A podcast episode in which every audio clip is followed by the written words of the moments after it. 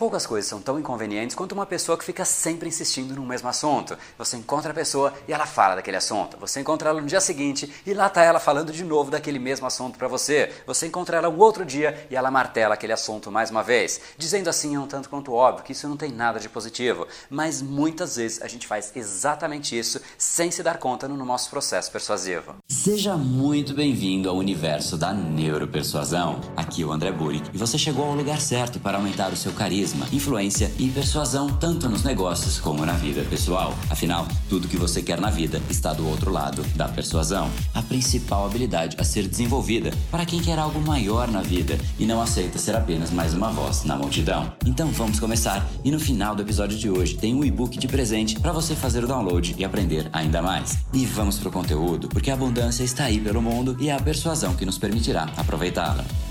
Fala pessoal, André do Power, Academia Cerebral, criador do método Neuropersuasão. E esse é mais um dos capítulos diários da série Neuropersuasão, para você aprender uma nova ferramenta, colocar em prática e se tornar uma pessoa muito mais impactante, muito mais influente. E hoje a gente vai falar sobre a repetição de informações, a insistência para a gente atingir o que realmente a gente quer. Será que isso de fato é positivo? E é um tanto quanto óbvio que quanto mais você insiste, menos resultado você vai ter, porque você começa a fazer a pessoa se fechar. Se você já percebeu que a pessoa não gostou daquela informação, você ficar repetindo algo que a pessoa não gosta, cria simplesmente uma rejeição. Você começa a fazer a pessoa se fechar tanto no seu consciente quanto no seu subconsciente. E a partir deste momento, tudo que você tentar trazer de informação nova não mais vai ser aceito por aquela pessoa, porque simplesmente ela percebeu que você é um risco. Você é uma pessoa simplesmente chata que está tomando o tempo dela, dizendo coisas que não a agradam. Então, não tem absolutamente nada de positivo. E obviamente, dizendo dessa maneira, fica um tanto quanto evidente que fazer isso não tem absolutamente nada de positivo. Mas muitas vezes a gente faz isso sem se dar conta. Quando a gente percebe que a pessoa não comprou aquela ideia, de repente ela não concordou, a gente tentou fazer isso por um caminho, por uma rota. A gente começa a buscar novas rotas. A gente fala: olha, aquela outra pessoa também acha isso,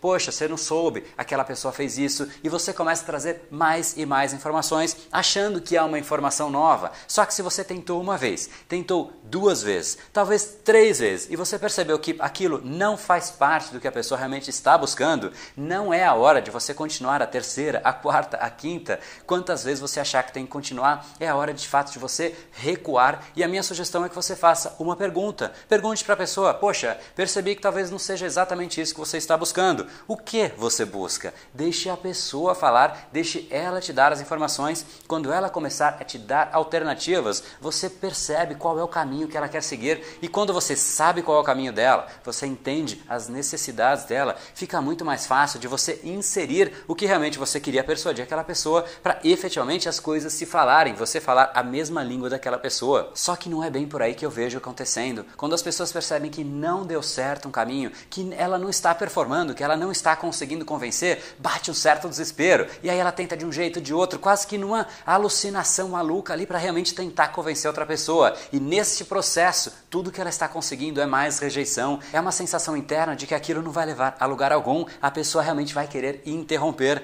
e você não faz uso da principal base da persuasão, que é você falar menos e ouvir mais. Você tem que ser muito incisivo para falar, só que para você ser incisivo, você tem que ter antes as informações. Esse processo de tentativa e erro não vai te levar a nada. Você vai cansar, porque realmente tentativa e erro vai fazer um processo desgastante. Você vai ficar buscando informação o tempo inteiro enquanto você fala e fica extremamente cansativo. E para outra pessoa, da mesma maneira, também fica cansativo. Então, deixe ela falar as pessoas gostam de falar. Se você passar a mensagem, a palavra para outra pessoa através de uma pergunta, ela vai começar a se abrir mais uma vez. Então, se você tentou uma vez, tentou a segunda vez e a pessoa começou a se fechar, jogue uma pergunta, a pessoa volta a se abrir. De novo, mais uma vez, a persuasão é um jogo da conquista. Você tem que avançar e saber a hora de recuar. Se você conseguir perceber essa dinâmica através da inteligência emocional, automaticamente o seu poder de persuasão aumenta muito e você deixa de ser aquela pessoa chata que fica simplesmente tentando convencer, tentando insistir através de inúmeros argumentos. E isso é algo que dificilmente vai trazer algum tipo de resultado para você.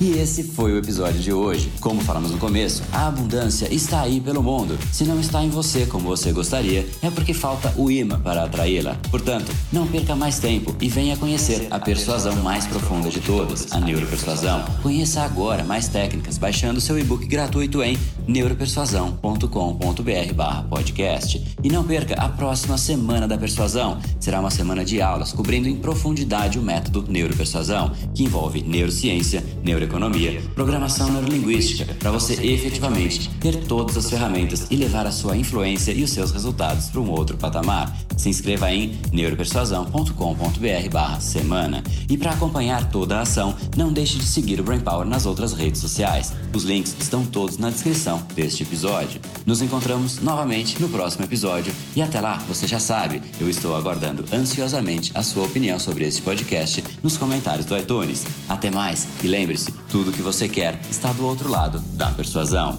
Um oferecimento de Brain Power, a sua academia cerebral. No brain, no gain.